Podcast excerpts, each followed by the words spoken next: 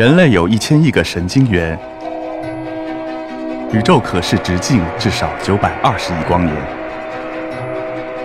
从无限小到无限大，在中科院 SELF 讲坛一起探索未知的世界。本节目由中科院 SELF 讲坛出品，喜马拉雅独家播出。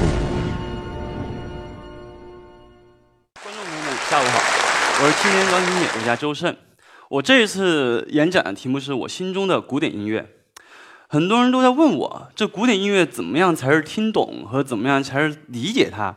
我说古典音乐听懂不难啊，你就大胆听就是了。他说我听音乐，我会睡着，怎么办？我说我听古典音乐也会睡着。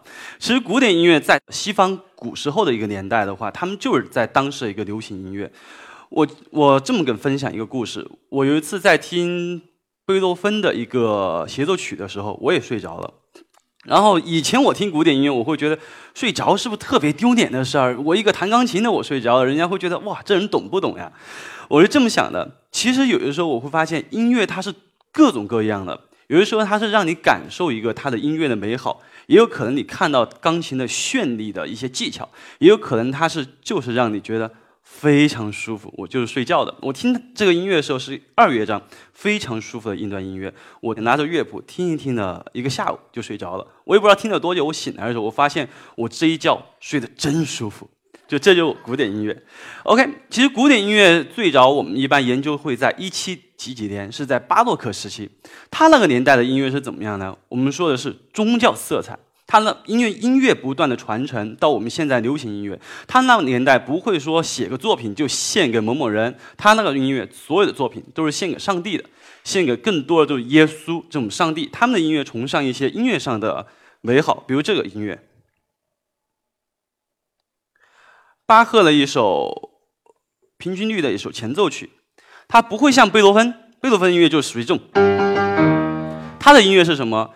很安静的东西。就是说，主啊，多么美好这样的。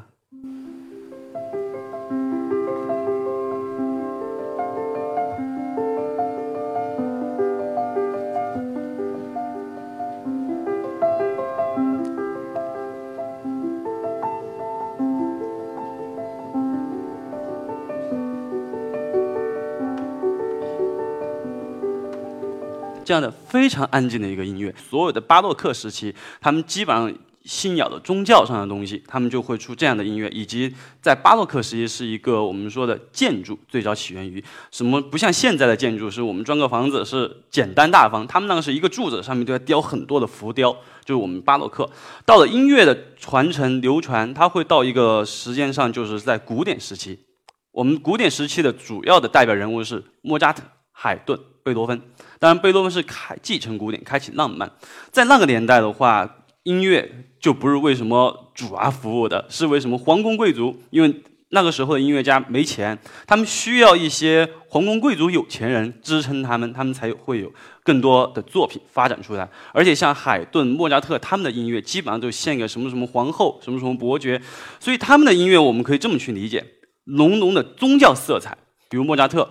你可以想象，你就是一个皇宫贵族的人；要么你去想象，你这个音乐是一个对话的性质。比如说莫扎特，一个 A 大调 K 三三幺的奏鸣曲，它是一个非常典雅的行板形式，就相当于是一个贵族很有钱的一个人。然后音乐是这样的，它不会像其他音乐那么急，它非常的缓慢。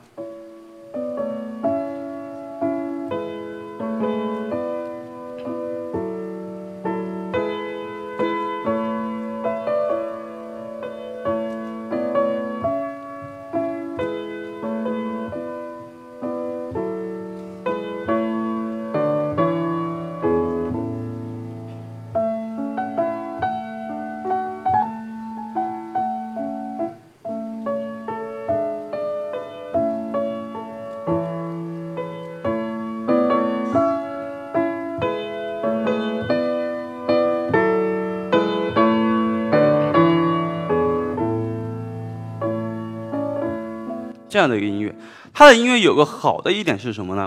就是说他的音乐作品，你们可以去想象，你就是一个皇宫贵族，一个 lady，他们是听这个音乐走路的时候都是哒哒哒哒这样的昂首挺胸，但非常的优雅，就是这样的，他不可能写一个特别浪漫的东西，因为那个时候还没到浪漫派，比如肖邦。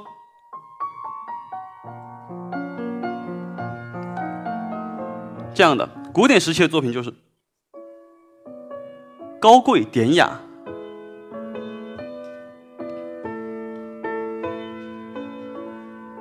如果他写的太过于浪漫的话，就不像宫廷上的一些东西了。就我们说，那莫扎特也有一些其他对话上的形式，比如说你问一句，我答一句。比如他另外一首奏鸣曲，像这个。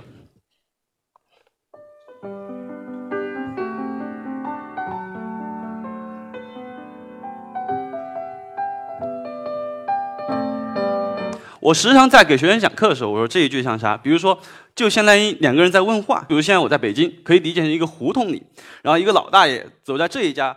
比如说张奶奶吃饭了吗？他说吃了。又问下一家吃了吗？吃了。然后又往里走，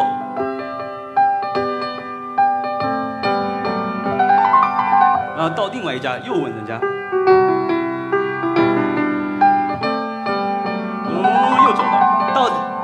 镜头看到一个小偷，这样的，就是我们说的音乐上的理解，在莫扎特基本上它带有一定的对话性质，对话性质在里面非常的好玩，就是我们说的莫扎特。